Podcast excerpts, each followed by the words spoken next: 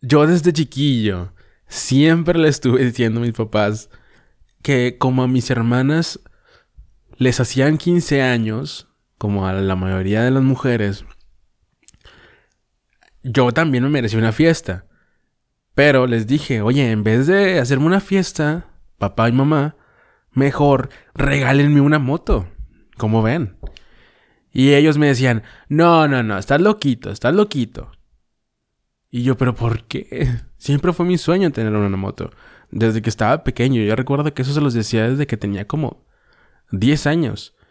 Y les decía, faltan 5, faltan 4, faltan 3 años, faltan 2.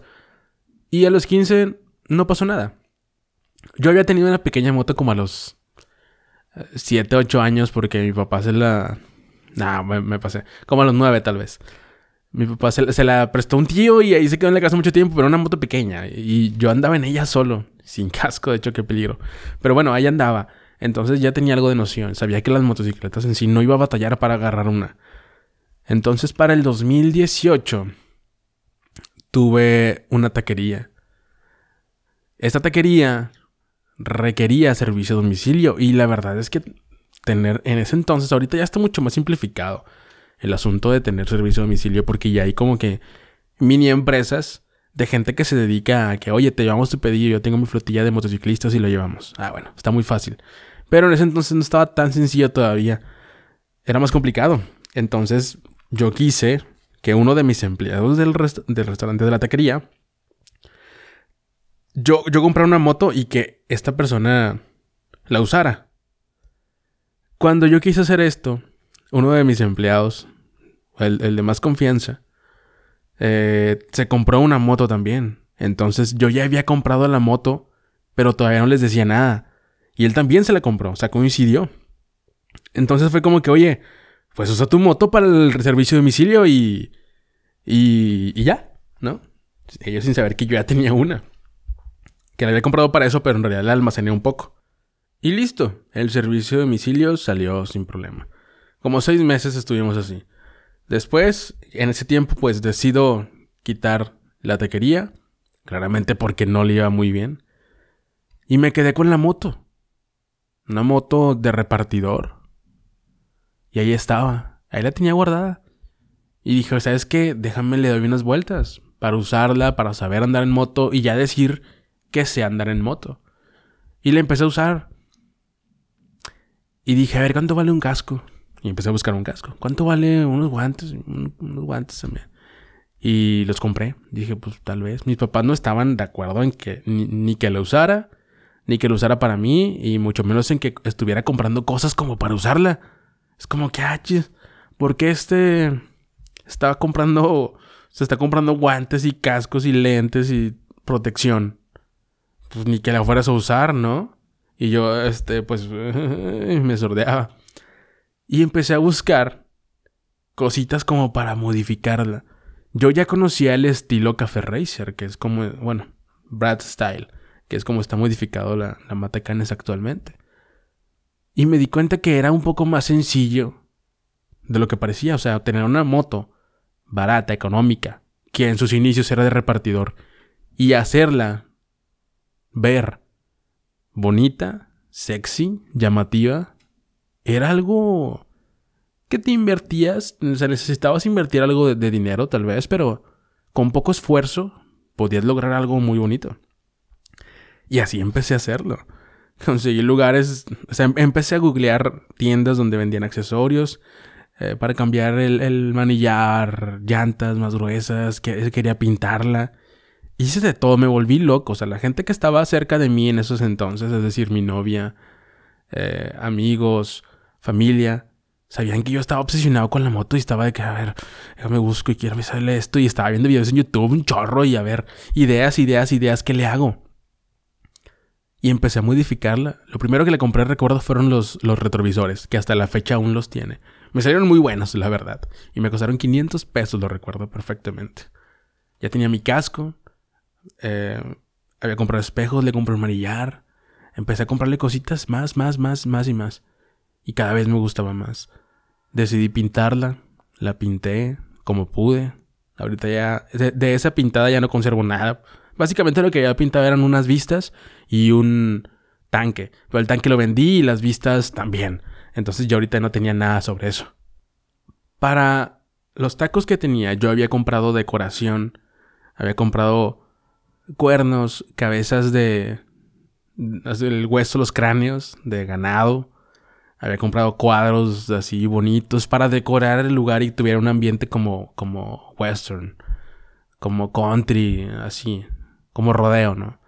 Y yo tenía diferentes tipos de cuernos hasta la fecha. De hecho, en mi estudio, ustedes lo pueden ver en, las fotografías o en el podcast, hay unos cuernos al final. Bueno, esos cuernos también los tenía en, en la taquería.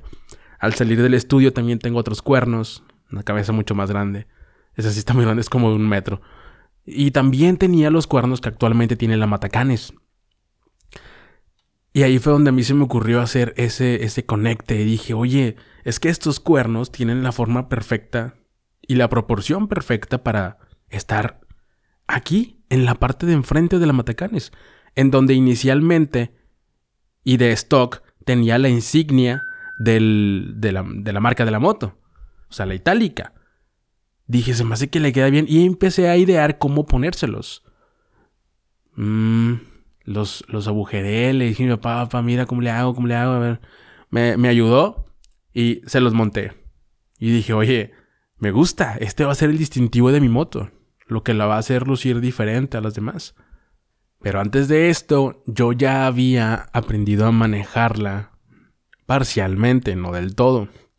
Y en una de esas manejadas, aquí en mi colonia, Desgraciadamente, y no me siento orgulloso, se los confieso con toda confianza, sin querer se me, atravesó un perro y sin querer lo atropellé y le pasé por en medio.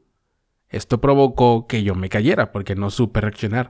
Ahorita, pues ya tengo muchísima más confianza al manejar una moto y realmente ya reacciono muy bien y con tranquilidad ante todo. Me he salvado de muchas.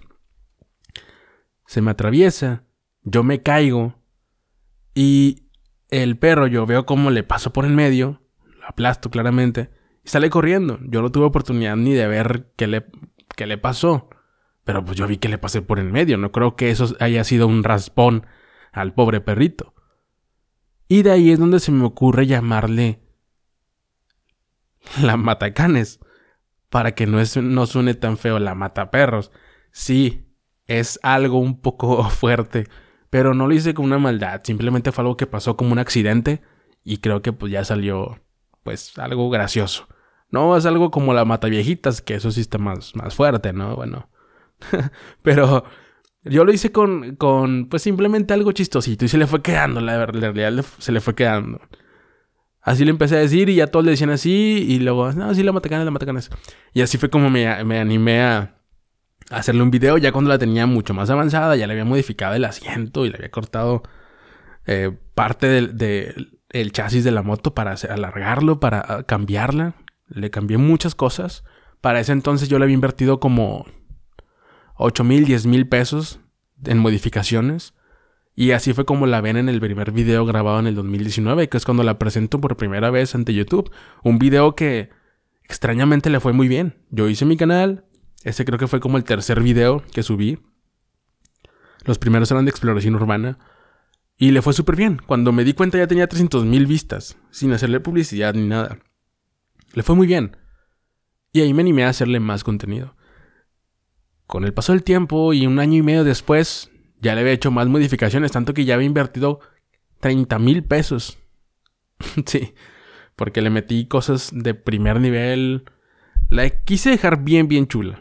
Hasta la fecha le metí 30 mil pesos, tal vez un poco más de modificaciones. Que es como, pues se conoce actualmente, la Matacanes. Y es como la puedes ver en el video que grabé el año pasado. No, el antepasado, perdón. En donde la estoy presentando ya como el proyecto final.